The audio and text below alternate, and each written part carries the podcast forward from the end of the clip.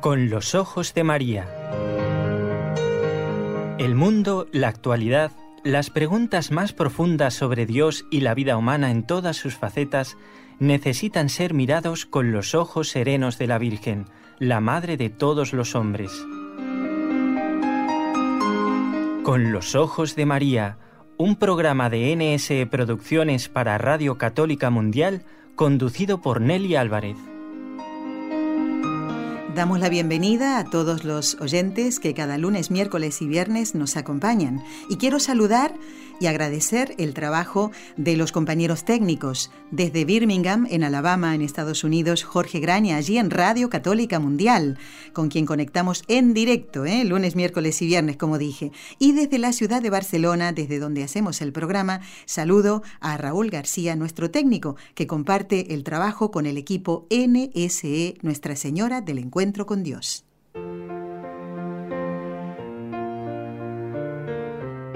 Destellos sacerdotales. Para comenzar el programa de hoy, antes de saludar a nuestra invitada, vamos a hacer buen uso de un artículo que publicó el Observatorio Romano ya hace muchos años y que escribió el cardenal Eduardo Pironio, que era presidente del Consejo Pontificio para los Laicos.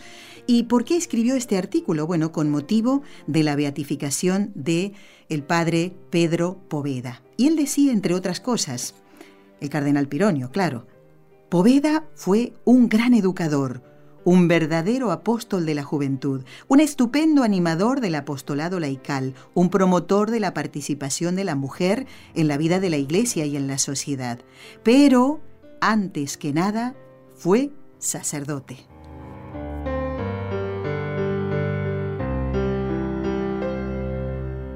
Bueno amigos, quiero dar la bienvenida con mucha alegría y también un agradecimiento especial para María Encarnación González, a quien le digo muy buenas tardes. ¿Qué tal? Buenas tardes. ¿Cómo estamos, Encarnación? Muy bien. Bueno, vamos a presentarla como corresponde. No voy a decir todas las funciones que ha desarrollado hasta ahora. Es una mujer María Encarnación muy ocupada y se ha eh, molestado en este ratito. La hemos pillado por un lugar de España. ¿eh? Eh, ella es la postuladora general de la institución teresiana desde el año 1996 y viene muy bien que charlemos con ella porque ha gestionado la canonización de San Pedro Poveda, de quien vamos a hablar hoy, como modelo de sacerdote. Eh, lleva adelante también otras causas, ¿verdad? Eh, María Encarnación, coméntenos cuáles son esas causas eh, que tienen, bueno, y están muy unidas a la institución teresiana. sí, la causa de ahora mismo Beata ya, Victoria Díez y Gusto de Molina, que fue también martirizada en 1936. la causa de la venerable sierva de Dios, Josefa Segovia, que fue la primera directora general de la institución teresiana y colaboró de modo especial con San Pedro Poveda. Y también una causa más reciente, la de una, eh, una maestra, una profesora italiana, Elisa Iambeluca, también de la institución eh, teresiana, eh, que murió en 1986. Esta eh, por el momento sierva de Dios. Sierva de Dios, muy bien. Pero ahí también todo esto comporta un trabajo, una dedicación, ¿verdad? Y muchas veces un esfuerzo, ¿a que sí? Eh, sí, claro, claro, claro. Bueno, pero un gusto, un gusto hacerlo, ¿verdad? Eh, naturalmente, y esperando que se nos pegue algo, por eso de que quien trata con santos, esperemos. que se nos pegue algo, claro que sí. Bueno, bueno, desde el año 2000 y hasta el 2013, nada menos, ¿eh? fue María Encarnación González, directora de la Oficina para las Causas de los Santos de la Conferencia Episcopal Española. Y es doctora en Historia Moderna por la Universidad Central de Barcelona y licenciada en Derecho Canónico por la Universidad Comillas de Madrid. Además, miembro de la Asociación Española de Canonistas y otras funciones que vamos a dejar un poquito de lado porque aquí nos vamos a centrar justamente en lo primero que dijimos, ¿no? El gestionar, el ocuparse del proceso de canonización de San Pedro Poveda de quien vamos a hablar hoy. Em, Encarnación, ¿cómo conoce Pedro Poveda, vamos a llamarlo primero así, su vocación sacerdotal? Pues en realidad le acompañó desde niño. ¿eh? Eh, era común, no es específico de él, pues jugar a celebrar misas y hacer sermones y así. Y, él eh, pues participó de estos juegos ya de niño porque sintió esta vocación muy muy pronto yo creo que le acompañó pues pues siempre él dice eh, en unas notas autobiográficas que escribió en 1915, él nació en 1874, ¿eh?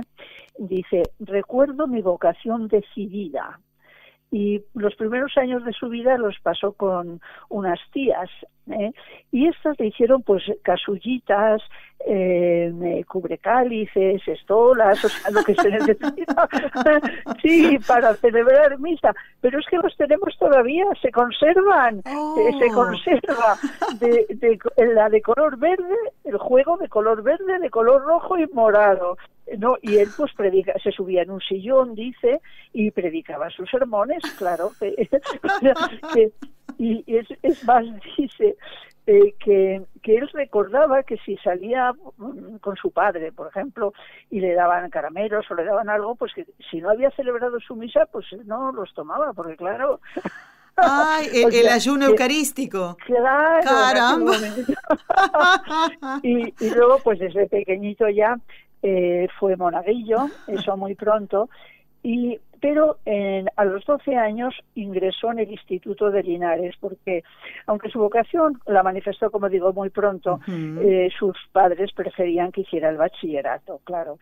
Entonces eh, hizo dos años, pero en el tercero, cuando, cuando él tenía ya 15 años, pues ya en 1889 decidió ir al seminario, aunque dice eso que tuvo que librar sus batallitas, y él apunta en estas notas a las que he aludido. Lo que para otro hubiera sido una noticia buena, a lo más, para mí fue en aquella época la mejor alegría que pudieron darme. Yo soñaba con el seminario y me pasaba la vida haciendo planes.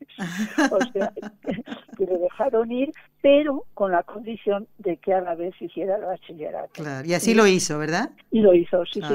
Eh, de, tal manera que, que, a los 18 años terminó sus estudios en el seminario de Baeza. Sí, sí, sí. O sea, cumplió este... Cumplió este sueño, digamos así, ¿no? y, y, este deber, ¿no? De hacer el bachillerato. Sí, porque era lógico, ¿no? Que su padre pues quisiera también eh, asegurar eh, esta preparación. Em, Encarnación, como este programa se escucha en todo el mundo, Mm, para ubicar a nuestros oyentes, el padre Poveda nunca salió de España, ¿verdad? No, eh, bueno, fue una vez al santuario de Lourdes en, Francia, pero una peregrinación breve. Él vivió siempre en España. sí. Bueno, muy bien. Pero eso no significa que su fama de santidad haya quedado reducida al país donde nació, donde vivió y donde ejerció su ministerio sacerdotal. Por eso es bonito eh, que me encantaría que en la segunda media hora del programa se comunicaran con nosotros eh, personas Em, que aman el carisma de la institución teresiana fundada por San Pedro Poveda. Por ahora seguimos charlando con María Encarnación.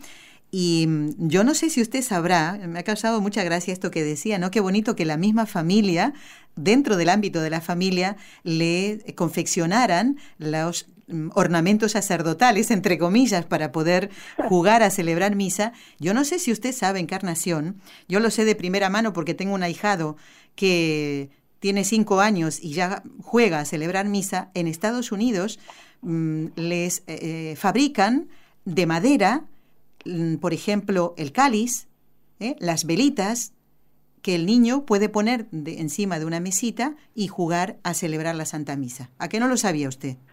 Pues yo no sabía, pero sí que he visto que, que en las catequesis del método Montessori, por ejemplo, pues, pues sí, hacen, hacen todo en pequeñito para que los niños aprendan, o sea, como, como catequesis. Eso es, exactamente, ¿no? Y además, a valorar el sacramento de la Eucaristía, ¿no? Como seguro que lo valoraba el pequeñín Pedro, ¿eh? que no sé cómo le dirían de pequeñito, a lo mejor Pedro o Pedrito.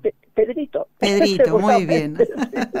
bueno, vamos a avanzar, eh, vamos a avanzar en el tiempo. La vocación de educador de San Pedro Poveda nació de la situación en que vio él a la juventud en aquel momento, en manos de quién estaba la educación en España, para que él sintiera esa llamada a que esa educación tuviera una rectitud, ¿no? Y muy unida a lo que es la, la vida espiritual, digamos, porque no se puede separar las dos cosas. Claro. Eh, bueno, esta vocación mm, yo creo que, que tiene eh, un doble un origen. Por una parte, él eh, no pudo terminar en los estudios en el seminario de Jaén, que es donde había ingresado, porque la enfermedad del padre pues redujo los medios económicos de la familia y le otorgaron una beca en el seminario de Guadix de mm. Granada que está cerca no y allí recibió la ordenación de presbítero eh, bien, y enseguida, en el mismo año, en 1897, le hicieron profesor del seminario. O sea que él ya tenía pues una experiencia de ser profesor. Pero era costumbre en la diócesis en las cuaresmas, en la cuaresma, misionar en los pueblos. Y él dice que dio misiones de 10 días, cada una en siete pueblos de la diócesis. Pero en 1902 eh, le tocó predicar estas visiones en la periferia de Guadix, que no sé si conocen, pero eh, hay toda una zona de cuevas de, donde habitaba una numerosísima población no censada, eh, pero parece que llegaba pues como a los 20.000 habitantes. ¿eh? ¡Caramba! sí, sí, sí. Una población bueno, de gente que se había refugiado allí, pues eh, moriscos, etcétera, ¿no?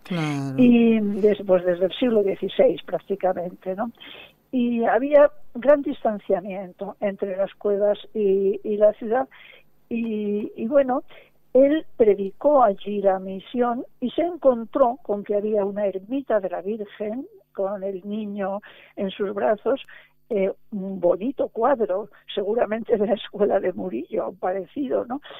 Y una cueva convertida en ermita, a la que los habitantes de allí pues tenían mucha devoción, pero no había culto.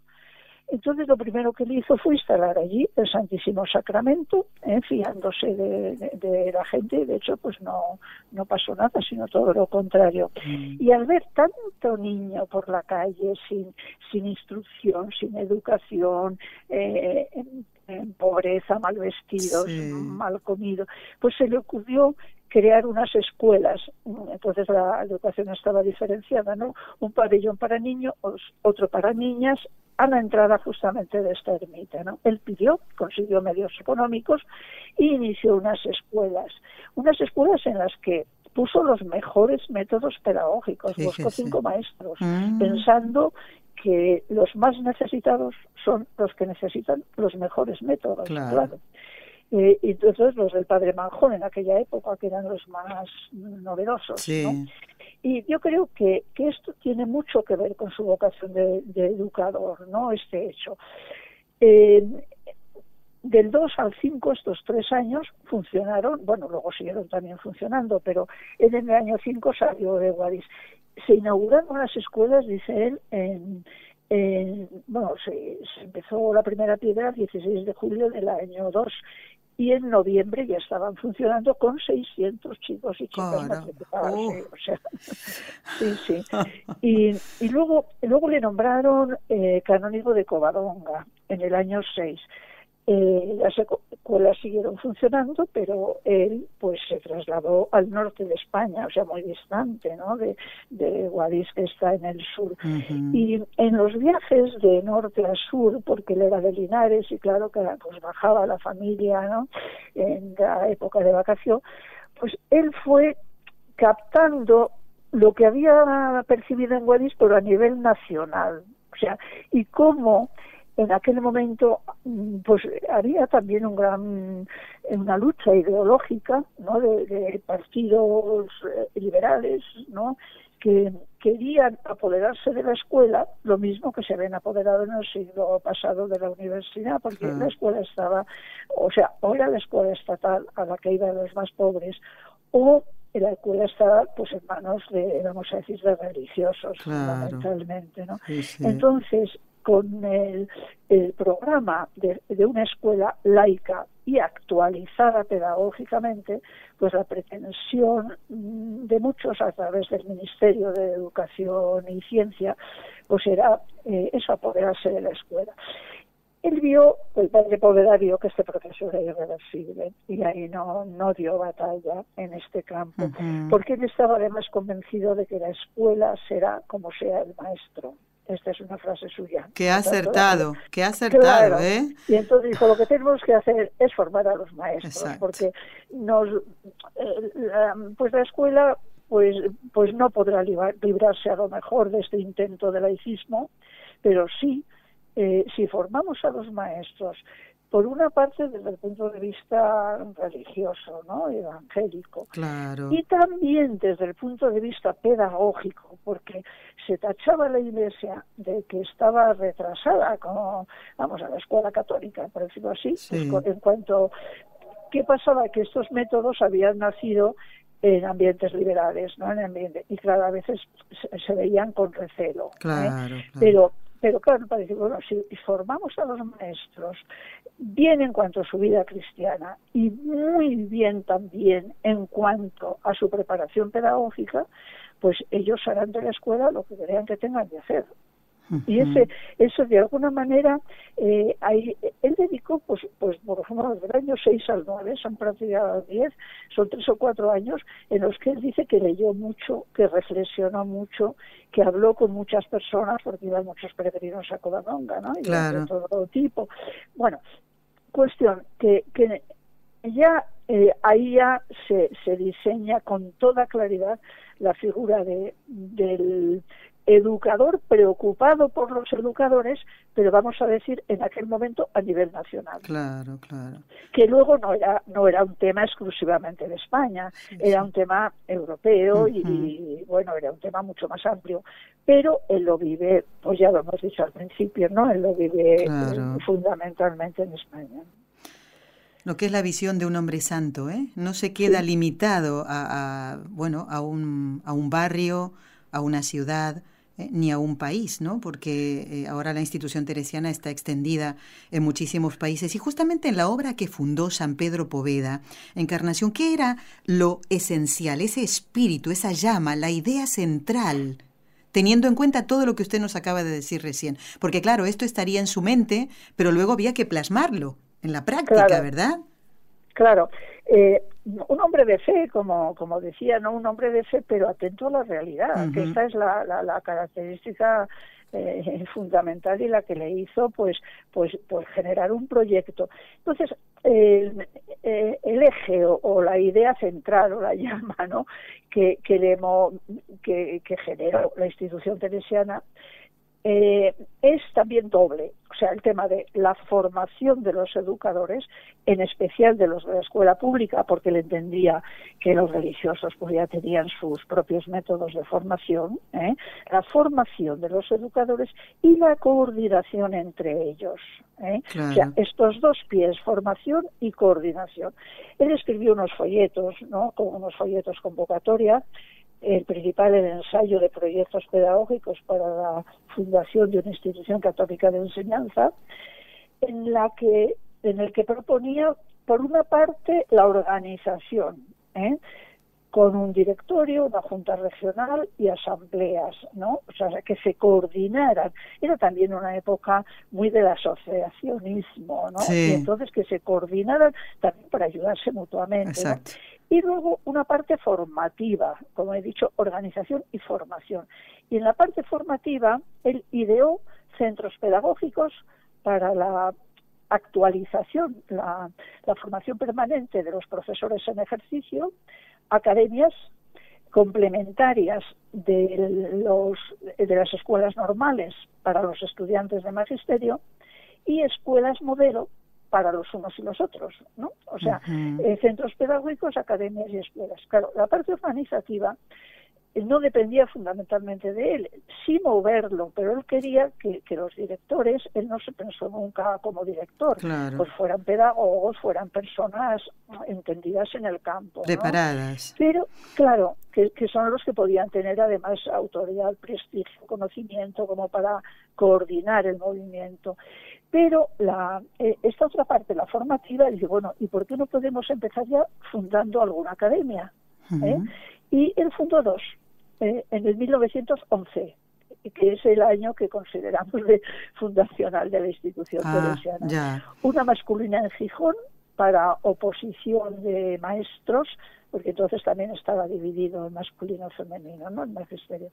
Y otra femenina en Oviedo para las eh, mujeres, chicas, estudiantes de magisterio en la escuela normal, ¿eh? con, internado también para las de eh, la provincia que pudieran estudiar y, con, para recibir pues una formación complementaria en, en el orden de la fe y en el académico. Bueno, al poco tiempo se vio que lo de Gijón pues no prosperaba, pero lo de Oviedo sí. Mm. Y de hecho, pues él fundó otra academia en Linares en el año 12, otra en Jaén en el 13, en el 14 en Alicante y Málaga, y sobre todo en Madrid el año 14 la primera residencia femenina universitaria de España. ¿eh? Entonces, de hecho, eh, el prosperar de las academias a lo largo de y a lo ancho de toda la península, pues es lo que fue generando lo que primero se llamó la obra teresiana y luego ya en el año 17, cuando adquirió forma institucional en la diócesis y provincia de Jaén, pues ya la institución teresiana he contado así de breve, es más complejo, pero... claro, allí, hay, allí hay esfuerzos, ahí hay sudores, sacrificios, oraciones, ¿verdad? Para que esto llegara a ser lo que hoy. Pues ahora vamos... Con, sí. muchas personas también. Exacto, exacto. Y tal vez con negativas en, en algunos mm, casos, ¿no? Y con otros, venga, adelante, de todo, ¿no? De todo, de todo. Bueno, Encarnación, eh, quiero recordarle a los oyentes del programa Con los Ojos de María que estamos hablando con usted, que es la postuladora general de la institución teresiana desde el año 96, y hoy la hemos invitado para participar en este eh, ciclo de destellos sacerdotales que hacemos para valorar la misión del sacerdote eh, en la iglesia y en la sociedad. Y como los sábados no hacemos el programa y este año 2018 ha tocado que el día de San Pedro Poveda caiga sábado, pues dijimos, Vamos a invitarla, aunque no sea justo el sábado 28 de julio, que es el día en que la iglesia celebra a San Pedro Poveda. Y a los amigos oyentes, pues seguimos charlando con ella y ahora vamos a centrarnos en la santidad de Pedro Poveda. Y, aunque no hubiera muerto mártir, como de hecho pasó, podemos decir que, entre comillas, vivió mártir eh, o sea, en realidad esto se refiere a las virtudes de la fe, la esperanza y la caridad en grado heroico. Bueno, el tema del martirio estuvo presente de él, ciertamente, diría, eh, pues, pues desde muy pronto de, la fundación de esto. ¿Por qué? Porque eh, a la institución teresiana le propuso como modelo los primeros cristianos. ¿eh? Santa Teresa de Jesús, claro, que lleva el nombre, y los primeros, el tema del martirio está muy unido a los primeros cristianos. Entonces ahí tenemos escritos suyos en los que eh, voy a leer solamente dos textos, muy bien. Parrafitos muy breves, del año 34. Por ejemplo, cuando ya las cosas en España estaban difíciles, cuando ya había una persecución, no dice, nunca como ahora debemos estudiar la vida de los primeros cristianos para aprender de ellos a conducirnos en tiempo de persecución. Cómo obedecían a la Iglesia, cómo confesaban a Jesucristo, cómo se preparaban para el martirio, cómo oraban por sus perseguidores, cómo perdonaban, cómo amaban, cómo bendecían al Señor, cómo alentaban a sus hermanos yo creo que es un texto autobiográfico, ¿eh? cómo se preparaban para el martirio.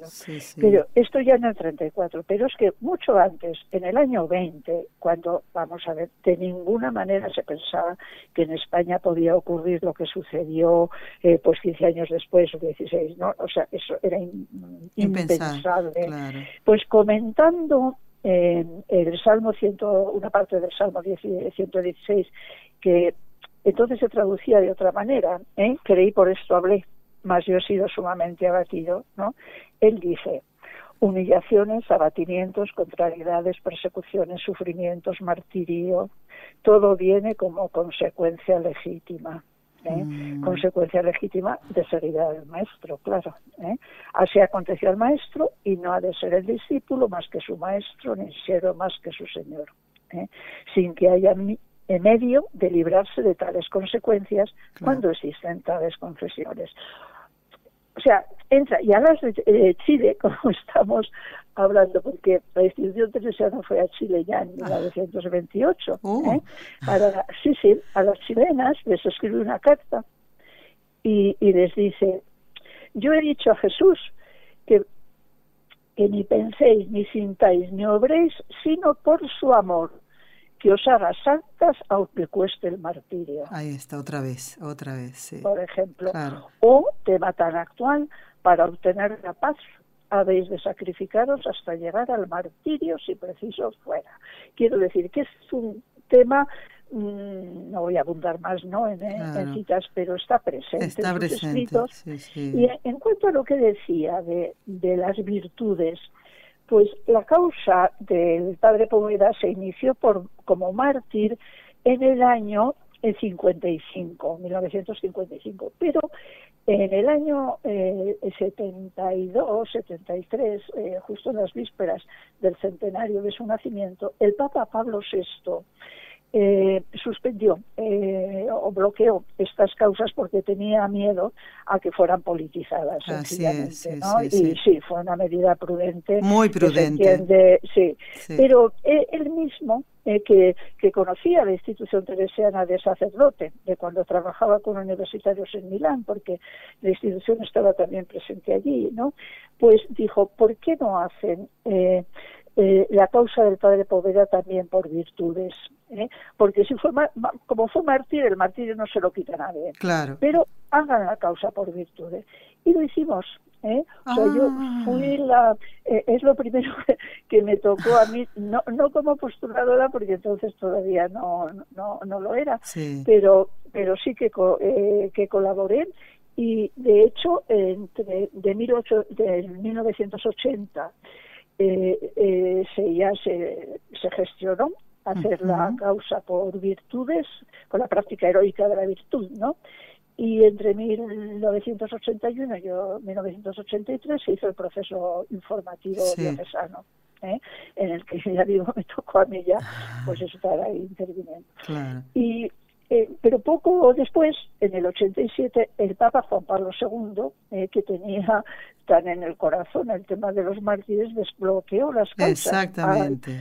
Al, beatificar a las tres carmelitas descalzas. Las de Guadalajara, claro. Claro. Y entonces eh, el padre se unieron las dos y el padre Poveda fue beatificado en Roma en el 93, como ha dicho al principio, pro virtutibus et martirio ¿eh? esta única causa, ¿eh? por, por sus virtudes y sus martirios, porque de hecho está, estaban realizados los dos procesos. Claro. ¿Eh? Qué acertado, ¿no? Tanto una cosa, la actuación del Papa Pablo VI como la de Juan Pablo II, porque tienen una visión directa del Espíritu Santo y saben lo que tienen que hacer. Y qué bonito también la recomendación de, de quien después fuera Pablo VI, para que ustedes, cómo tenían que trabajar. También es, es, es una luz que el Señor les da y hay que hacerle caso, ¿eh? Encarnación o no. En este caso le hicieron caso.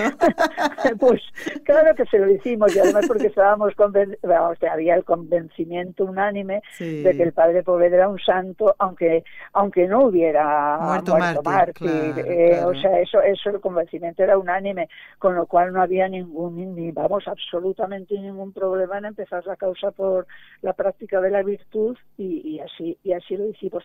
Claro que en el año 87 ya habían pasado 50 años ¿eh? Y entonces ya, además, pues por cuestiones, ya no había este peligro que, que Pablo VI vio en aquel momento. O sea, la circunstancia histórica había cambiado, eh, en todo, en la Iglesia, en España, y entonces ya sí que fue el momento y de hecho pues ha habido muchas beatificaciones que también pues, me ha tocado gestionar y no han generado ningún problema. Ningún problema, ¿eh? qué bueno, qué bueno. No, porque son ejemplos que la Iglesia nos pone ¿eh? y en este caso, bueno, un ejemplo es San Pedro Poveda, ¿eh? de, de imitación para los sacerdotes. Nos queda poco tiempo porque eh, de verdad que le vuelvo a agradecer, eh, María Encarnación, este tiempo que nos dedica y quiero centrarme ya, como hablamos, mucho del martirio, porque ya él mismo, Pedro Poveda, lo manifestaba en sus escritos. ¿Qué significaban para él y para los milicianos, los comunistas, ¿no? que las escucharon en el momento en que lo arrestaron, estas palabras que voy a decir ahora? Soy sacerdote de Cristo. Y a mí, me, leyendo eh, la, vida de San Pedro Poveda, eh, me llama la atención, él no dijo, soy el fundador de la institución teresiana, soy el educador o soy tal, el fundador de tales colegios. Él dijo, soy sacerdote de Cristo. ¿Qué significaban estas palabras para él? Bueno, pues está claro, ¿no? Significaban que para él era su identidad más profunda, ¿no? Él, había, eran esas que más celebraba él, las de su sacerdocio, más que su nacimiento, eh, eh, más que su onomástico, eh, o sea, eran las que más, ¿no?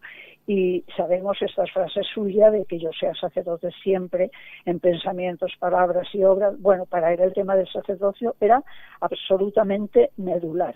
Pero, y claro, ¿qué significaba? ¿Qué significaba? Pues significaba la sentencia de muerte. Él lo sabía porque el 27, que es cuando él es detenido, pues habían ya muerto muchos sacerdotes mártires y él lo sabía, o sea que, que no para él no fue ninguna sorpresa. De hecho, además él no quiso huir de Madrid, le, le propusieron, ¿no conoce usted a las chilenas? Venga a Chile, algunas embajadas, claro, Y él dijo, soy un miembro de la institución teresiana desprotegido, yo no, y él quedó en Madrid. Bueno, él sabía lo que, eh, lo que era. Pero les quiero contar en este poquito que queda algo que, me parece muy mm. importante. Justamente eh, ayer eh, he leído que, se había puesto un nuevo sitio en la web dedicado a la visita pastoral del Papa Francisco a Palermo, el día a Palermo, en Sicilia, Italia, el día 15 de septiembre, ahora del 18, con motivo del 25 aniversario del asesinato del beato padre Pino Puglisi, ¿eh? que vivió de, entre el año 37 y el 93. Bueno, este sacerdote era párroco de un barrio de Palermo dominado por la mafia, ¿no? Y dedicó su vida eh, a la cultura de la legalidad, iluminada por la fe, y adoptó un método eh, en que el anuncio de Jesucristo y la evangelización se conjugaba perfectamente con la promoción humana y social. Bueno, esto le costó la vida. El 15 de septiembre del 93 le asesinaron a la entrada de su casa, eh, vivía con sus padres y tenía 56 años, ¿no? Los ejecutores del crimen, pues, eh, fueron apresados, fue una cosa que mm, yo lo recuerdo de alguna manera, ah, sí. que sí, sí, conmovió a Italia, o sea, la, Italia, hombre, eh, a Italia impresionó muchísimo. Entonces, el Papa ahora quiere conmemorar, yendo a Palermo, eh, los 25 años de la, de la muerte de este de asesinato, del martirio de este sacerdote, ¿no? El mismo día va a ir a Palermo. Bueno, pues este sacerdote don Pino tenía en su mesilla la biografía del padre Poveda, una biografía eh, en su mesilla de noche, eh, una biografía que había escrito un sacerdote italiano, jesuita, muy famoso, el padre Domenico Mondrone, que se titulaba Un preces cómodo, don Pietro Poveda Verde, un preces cómodo, o sea, un sacerdote molesto, mm. ah. para, algunos, claro. Por algo, por algo lo estaría leyendo don Pino. Y don Pino, pues luego eh, hemos sabido eso que en su mesilla tenía este libro que es un libro ya antiguo, porque de hecho se publicó en el año 61, luego tiene otras ediciones, pero es un libro antiguo, no es que sea un libro de eh, reciente. Bueno, entonces este libro estaba completamente manoseado por Don Pino ¿eh? y con muchos subrayados. Y, entonces lo supimos pues por, por una persona que nos que había mm, manejado sus cosas y nos lo dijo. Pero se ha hecho una tesis doctoral, probablemente un Mauricio Hortal ha hecho una tesis en la que se refiere, en la que justamente hace un estudio sobre los textos de, San Pedro Poveda que comenta Don Pino. ¿eh? O sea, como un mártir, o sea, es muy bonito como un mártir prepara a otro mártir. ¿eh? O sea, de qué manera este, este sacerdote italiano, Don Pino, eh, se había empapado de, de, del espíritu y de, y de, vamos a decir, de la preparación para el martirio de San Pedro Poveda. No hay duda, no hay ¿Eh? ninguna duda. Esto, bueno, a mí me ha impresionado saber ayer que eso, que justo, pues, pues el Papa eh, quiere conmemorar los 25 años de este sacerdote, pues porque, por lo que he dicho antes, ¿no? Porque tuvo una grandísima repercusión, ¿no? Y como mm, yo pensaba, digo, verdaderamente un santo, pues hace otro santo. Hace otro eh, santo. Don Pino fue beatificado. Sí, ¿eh? sí, sí. ahora mismo en mayo del 13. O sea, ahora mismo es el beato Padre Pino Poyesi. Qué bonito que nos cuente todo esto. Además podemos decir que hay una cierta, aunque hay una diferencia, ¿no? pero que se parecen en algo en cuanto a la edad, ¿no? Porque el padre Poveda tenía 60 años, más o menos. 61, no, Ahí está. No, había cumplido los 62. Sí. Claro, ¿eh? Y este 56. Por eso, un poquito más joven, pero sí, en el ahí cerquita, claro, en el centro. Exacto. Pues ahora vamos a centrarnos en este siglo XXI. ¿En qué aspectos San Pedro Poveda invita a los sacerdotes a imitarlo hoy? No hemos hablado de la Virgen, San Pedro Poveda tenía mucha devoción a María. Pues sí, y, y, y, en la institución teresiana tenemos una frase pues lapidaria suya que además se conserva en el manuscrito, ¿no? prefiero ver desaparecer la obra, a ver disminuir en ella la devoción mariana. ¿Eh? Eh, es ah, fuerte, ¿verdad? Es fuerte, es fuerte. ¿eh? Es fuerte, pues eso sí. Y luego pensemos también que la institución teresiana nació en Covadonga. ¿eh? Donde está la Santina. Mariano, claro, en un santuario mariano. ¿eh? Bueno, eh, un tema fundamental en el cual podemos encontrarnos todos es el tema de la santidad. Es verdad que el concilio Vaticano II lo ha puesto de relieve, ¿no? Y recientemente el Papa, ¿no? Con su instrucción, ¿no? Todos estamos llamados a la santidad. Bueno, desde, desde el principio de su acción apostólica, el Padre Poveda estaba convencido de ello, de que todos estamos llamados a la santidad, y en primer lugar los sacerdotes. ¿eh? tenemos muchísimos testimonios, eh, vamos, eh, tanto de palabra como de momentos concretos. Por ejemplo, en el año 40 que se hizo un boletín homenaje al, al mártir, a Pedro Poca, entonces todavía no estaba canonizado.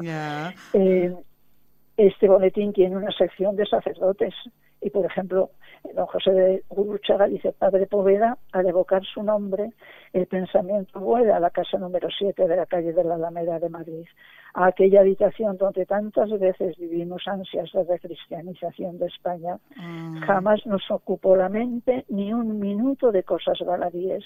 Allí se pensaba siempre en sacerdote. Qué bonito, qué bonito. Yo creo que este es un testimonio pues para, para todos. y luego cuando la canonización hicimos un libro y pedimos testimonios a sacerdotes de, pues, de los 30 países donde, donde está la institución. Ah, y, bueno, pues tenemos de, de, todos los sitios y como a muchos de ellos pues les, les ha influido eh, muchísimos San Pedro Poveda, por ejemplo, de, la India, Valerian Sequera, dice, San Pedro Poveda ha imprimido en mí un impacto indeleble, ah. un ser sacerdote de Cristo al servicio del cuerpo de Cristo, que es la Iglesia.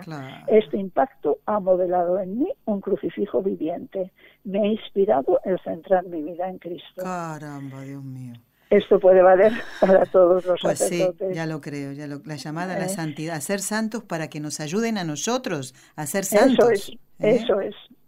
Estemos donde estemos. Tenemos más testimonios, no sé si hay. Eh, sí, sí, adelante. Nosotros contentos, ¿eh?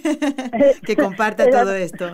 El arzobispo de Malabo, Guinea Ecuatorial, por decir, eh, Monseñor Ildefonso Obama decía, para mí resulta evidente que los sacerdotes tenemos en San Pedro Poveda un gran modelo que imitar, como testigo, o sea, como mártir de Cristo, a quien confesó en su vida de entrega sacerdotal hasta derramar su sangre por el Señor y Maestro.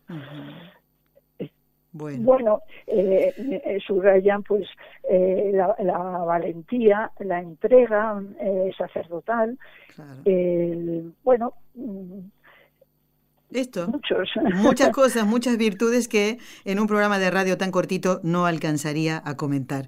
Yo quiero dar las gracias de todo corazón a María Encarnación González, que es la postuladora general de la institución teresiana, que ha gestionado la canonización de San Pedro Poveda, conoce muy de cerca toda la documentación. Eh, además, fue directora de la Oficina para las Causas de los Santos de la Conferencia Episcopal Española.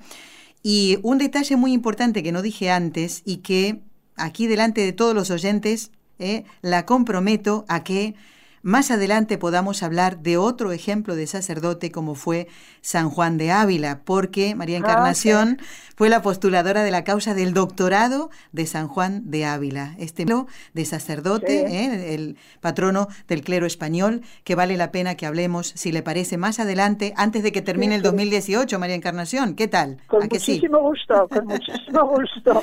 bueno.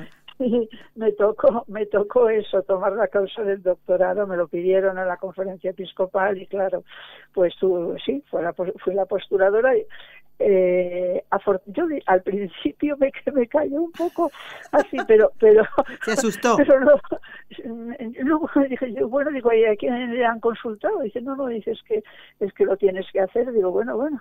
Y luego me he alegrado porque aprendí mucho. Claro, la verdad. qué bueno Aprendí muchísimo aprendí mucho y fue para mí pues una alegría muy grande que además me provocó pues un encuentro con el Papa Benedicto que para mí pues ha sido inolvidable. Qué estupendo, me encanta que nos cuente todo esto. Ve que después del susto viene el gusto. ¿eh? Ahí pues está.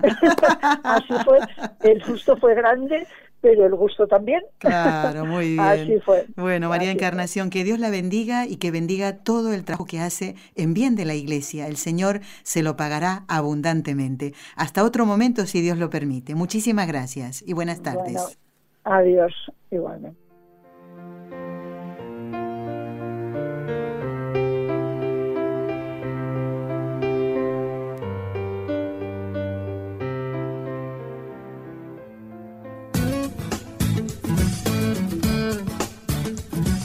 Si deseas participar en vivo en el programa Con los Ojos de María en Radio Católica Mundial, marca el siguiente número de teléfono 1866-398-6377 si llamas desde Estados Unidos o Puerto Rico. Si llamas desde otros países, marca el código internacional y luego el número 1205-271-2976. Estamos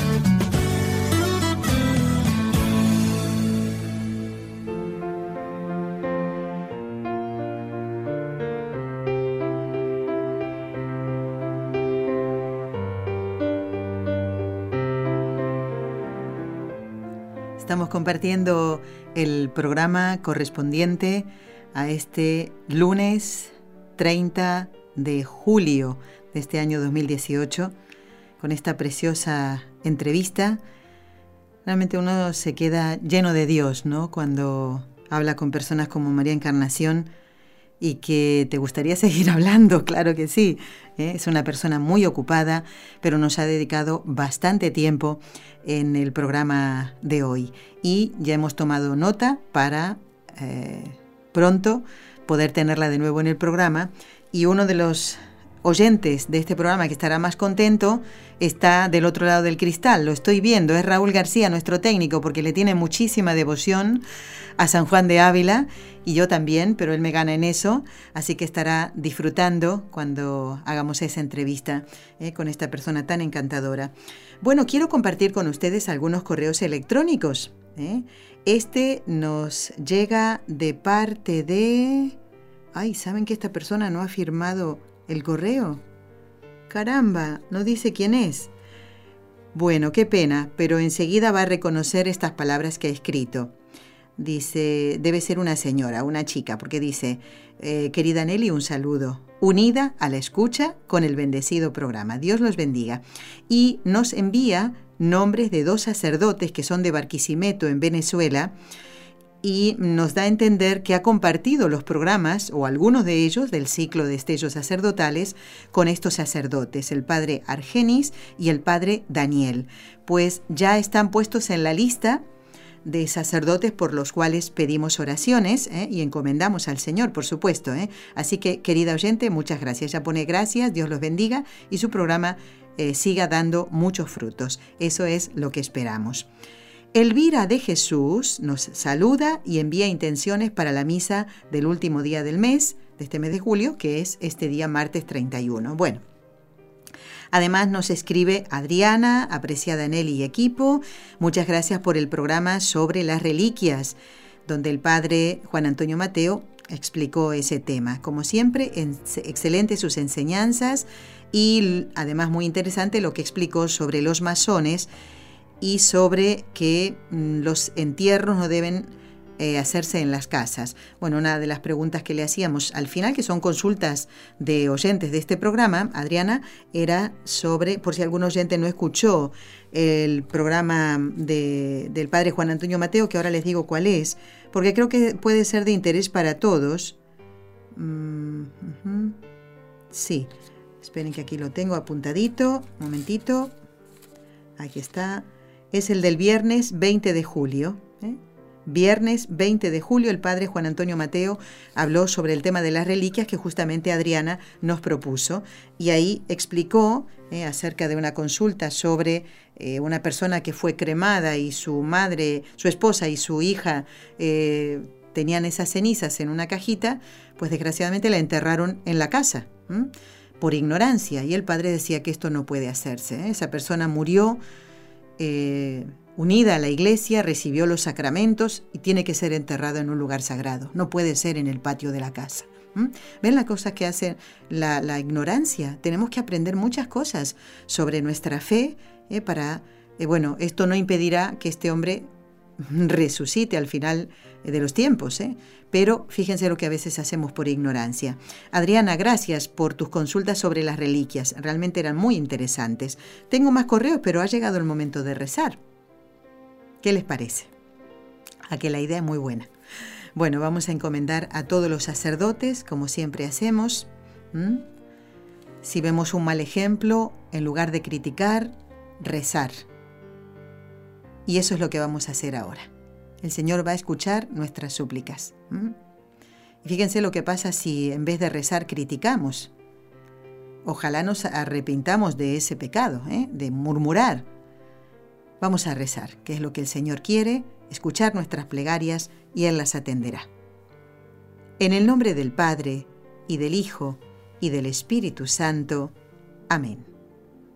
María, Madre mía, por el poder que te concedió el Padre, libra a todos los sacerdotes de caer en pecado. Dios te salve María, llena eres de gracia, el Señor es contigo Bendita tú eres entre todas las mujeres, y bendito es el fruto de tu vientre, Jesús. Santa María, Madre de Dios, ruega por nosotros pecadores, ahora y en la hora de nuestra muerte. Amén.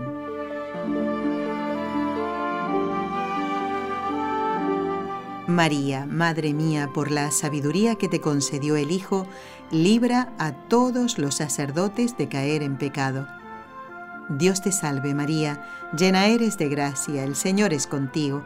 Bendita tú eres entre todas las mujeres, y bendito es el fruto de tu vientre, Jesús. Santa María, Madre de Dios, ruega por nosotros pecadores, ahora y en la hora de nuestra muerte. Amén.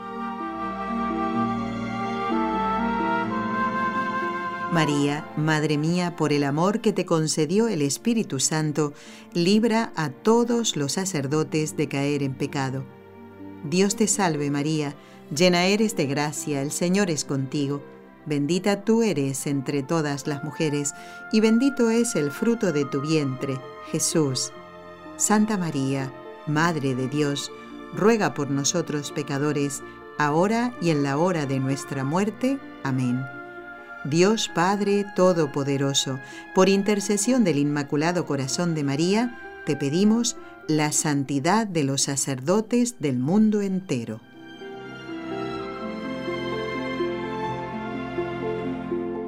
Bien, seguimos compartiendo el programa número 64 de este ciclo de estellos sacerdotales. Y hoy hemos hablado de este ejemplo de sacerdote, San Pedro Poveda.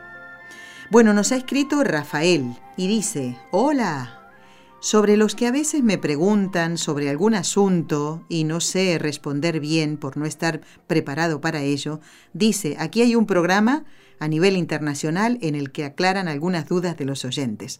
Por cierto, bajo la orientación de un sacerdote preparado para ello. Buena audición, pone Rafael. Bueno, eh, así es, Rafael, es lo que intentamos, especialmente en las consultas de oyentes, pero creo que de todos los programas aprendemos algo, ¿no? Eh, o bien cuando surge una duda en algún oyente que nos la hace llegar a través del correo electrónico y respondemos, o en otros programas. Hoy hemos aprendido muchas cosas con María Encarnación González, la eh, encargada de las causas de la eh, de beatificación y canonización de la institución teresiana. Bueno, aquí nos escribe Clara Margarita desde Lima, Perú. Bueno, dice, hace mucho tiempo que no conectaba con ustedes. Bueno, ella esperaba eh, ser sometida a una operación muy delicada y dice, se puede decir que he vuelto a nacer y es que debo aún tener misiones que cumplir. Estoy en mi casa y lo primero que quise hacer fue comunicarme con ustedes para agradecerles el aliento que me dieron y sus oraciones. Muy bien, Clara Margarita, es verdad, hacía tiempo que no escribías. Bueno, eh, salúdenme a todo el personal, dice, de NSE, eh, que hace el programa desde Barcelona, y a nuestros compañeros de Radio Católica Mundial. Dice, aquí en Perú los queremos mucho, no lo dudamos. Nuestras fiestas patrias son el 28 de julio, o sea que, fíjense, el mismo día de San Pedro Poveda, eh, este sábado pasado. Y dice, mi aniversario de bautizo es el 27 de julio, así que el viernes estuviste de aniversario. Qué bonito, Clara Margarita, haciéndole caso al Papa Francisco, que dice, bueno, varias veces ha repetido durante su pontificado lo siguiente, tienen que saber, tenemos que saber la fecha de nuestro bautismo. ¿eh? Espero que todos lo sepan. Bueno, el mío es el mes que viene. Así que ya les pido que nos encomienden, que me encomienden. ¿eh? Siempre dice, lo celebro, miren qué bonito lo que dice Clara Margarita, siempre lo celebro, su aniversario de bautismo, con mi familia y voy a misa. Así que, y también hay saludos para Raúl. Muy bien, pues felicitaciones. ¿eh? También nos escribe Karina, desde Dallas, Texas, en Estados Unidos. Yo los escucho, dice ella, los lunes y viernes, es decir, que hoy está escuchando, Karina. Eh, son los días que ella descansa. Muy bien, me encanta el programa, dice, los felicito por esta gran misión de evangelizar por la radio. Quería hacer una pregunta, dice Karina. ¿Tendrán algún viaje eh, para visitar a la Virgen de Lourdes o Fátima en el mes de octubre o noviembre? Ay, Karina, lo que preguntas pero muy difícil. No, yo desde ya te digo que no, porque a, Fátima fuimos en el mes de junio y a Lourdes nos vamos el 17 de agosto. O sea que en octubre y noviembre no solemos hacer peregrinaciones, ¿eh? y menos de esta. Así que tendrás que organizarte, Karina, ven, anímate para el año que viene, ¿eh? para el año que viene, en agosto, no sé si se repetirá Fátima en junio, pero en agosto que sepas que siempre vamos a Lourdes, así que te esperamos. Y me pregunta cuánto sale el viaje desde aquí. Pues Karina, eso cada uno tiene que ir viendo sus posibilidades. ¿eh? Depende también del, momento en que eh, te fijas para ver cuáles son los precios de los billetes. Si uno lo hace con tiempo, ¿eh? pues puede tener un precio mucho mejor, pero eso cada uno lo tiene que hacer desde el lugar donde vive. Yo te lo podría informar si tú vivieras aquí en España, más o menos. ¿Vale? Pero estando eh, más lejos, pues cada uno va viendo ¿eh? de acuerdo a sus posibilidades, su presupuesto y demás. Dice, estoy interesada. Bueno, Karina, nos encantaría que pudieras venir con nosotros. Y eh, quiero también agradecer una carta que he recibido hoy, no podré leerla, de parte de una oyente que se llama Rosa Fanny de Castro, ella vive en Mendoza, si no me equivoco, donde habré puesto el sobre. Yo, Dios mío. Y se me termina el programa. Ah, aquí está. Desde San Francisco del Monte, en Guaymallén, en Mendoza. Qué provincia más bonita, Mendoza, ¿eh? Bueno, eh, no lo puedo leer porque ya no me queda más tiempo, solo decirles que gracias a todos por habernos acompañado. El próximo miércoles estará el Padre Antonio Ruiz para hablar del sacerdocio en la Biblia. Y después, el programa siguiente, les contaré historias sorprendentes. Gracias por habernos acompañado. Has escuchado un programa de NSE Producciones para Radio Católica Mundial.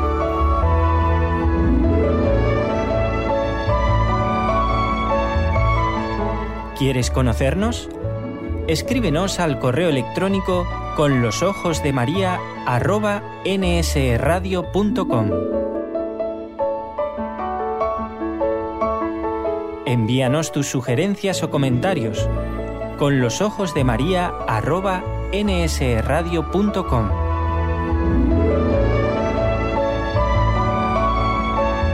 Te esperamos.